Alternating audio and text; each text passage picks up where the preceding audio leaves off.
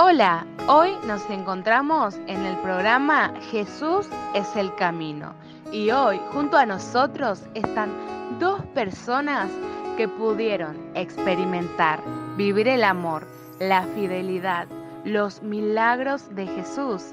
Hola Jairo, contanos, ¿cómo fue ese momento en el que te encontraste? Él estaba junto al mar, yo estaba desesperado porque mi hija se me estaba muriendo, no encontraba una salida. Escuché hablar de Jesús que hacía milagros y cuando supe que él estaba junto al mar, fui deprisa y me postré ante sus pies. Recuerdo que le rogué mucho con todo el corazón, diciéndole que mi hija agonizaba. Le dije que venga conmigo y ponga su mano sobre ella, porque sabía que de él salía poder sabio que solo Él podía hacerla vivir.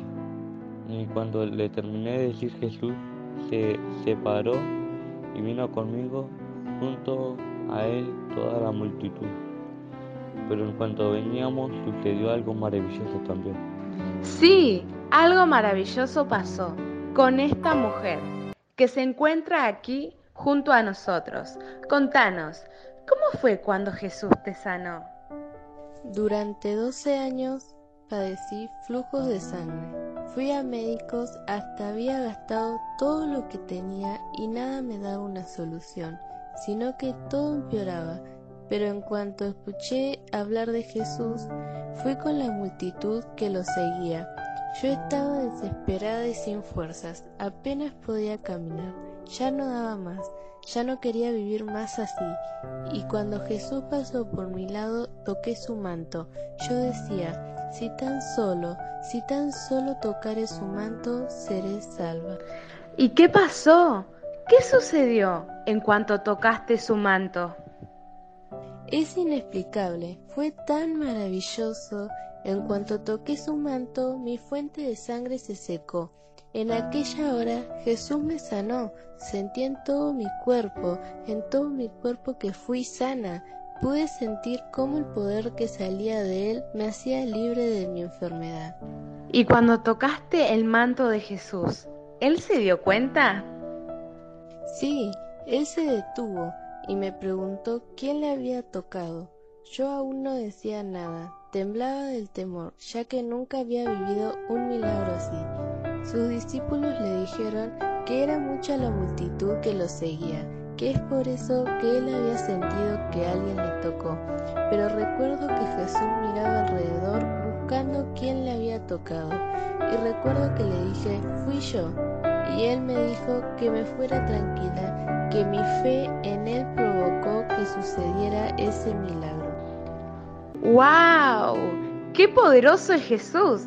Sabemos, Jairo, que mientras Jesús le decía esas cosas, Vinieron de la casa de la sinagoga declarando muy malas noticias por tu hija.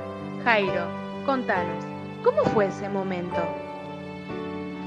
Yo estaba mirando lo que sucedió con esa mujer, pero también desesperado porque Jesús viniera a mi casa por mí. Recuerdo que vino una persona diciendo que deje de molestar a Jesús, que mi hija había muerto, mi corazón se rompió, una tristeza muy grande vino. Estaba desesperado por ayuda, creí que todo había terminado, pero de repente Jesús vino y dijo, no temas, cree solamente. Cuando llegamos a casa todos lloraban, todos gritaban de tristeza, pero ahí estaba Jesús en medio de todo y dijo, ¿por qué tanto alboroto? La niña no está muerta, sino duerme. Yo no entendía nada, pero creía que solo él podía hacerla vivir. Todos comenzaron a burlarse, pero Jesús tomó la mano de mi hija y le dijo, niña, a ti te digo, levántate. En ese momento mi niña se levantó a ella, tenía 12 años, estaba tan feliz, mi tristeza se fue en esa hora. Daba gloria a Dios. Gloria a Dios. Así como Jesús hizo un milagro muy grande en la vida de estas dos personas, así como les dio salvación, Él lo quiere hacer hoy con vos. Ellos estaban desesperados, tristes, lo habían intentado todo y nada les ayudó como solo lo hizo Jesús. Hoy te invito a que lo dejes entrar a Jesús en tu corazón, a que vuelvas a creer en Él. Si te apartaste o nunca lo aceptaste como tu único Dios, hoy te invito a repetir conmigo esta oración de fe y hacer un nuevo pacto con Jesucristo. Señor, te pido que me perdones todos mis pecados.